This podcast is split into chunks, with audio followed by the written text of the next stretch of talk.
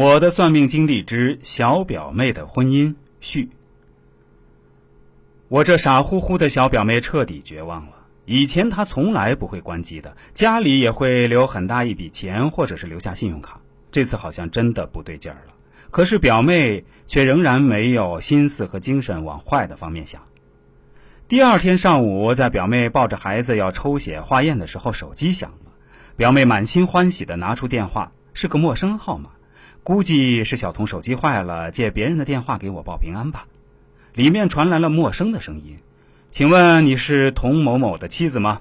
请你尽快到市公安局一趟，我们有重要的事情向你汇报。”表妹以为是诈骗电话，没说话就挂断了。电话接着打了过来，问清了表妹现在的地方后，不久警察就出现在她面前。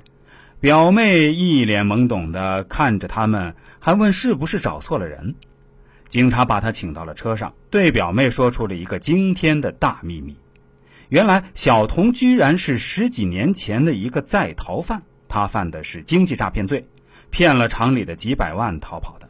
而且他在老家结过婚，因为他逃了，妻子起诉提出离婚。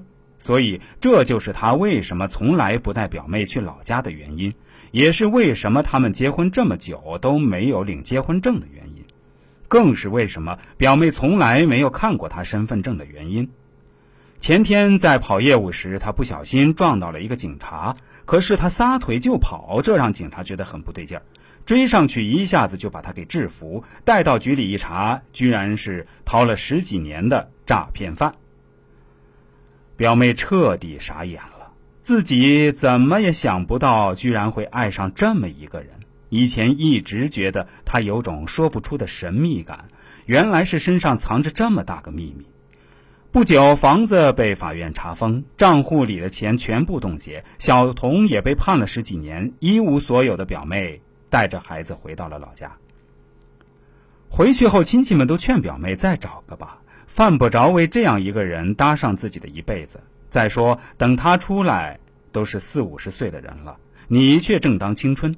你们本来就没有领证，多了去了好男人等着你挑。可是不管怎么劝，表妹就是不听，执意要等小童出来。到现在，小童也没出来。表妹一个人既要上班，又要带娃，好好的一个女孩，现在看上去像中年妇女一样苍老，双手粗糙。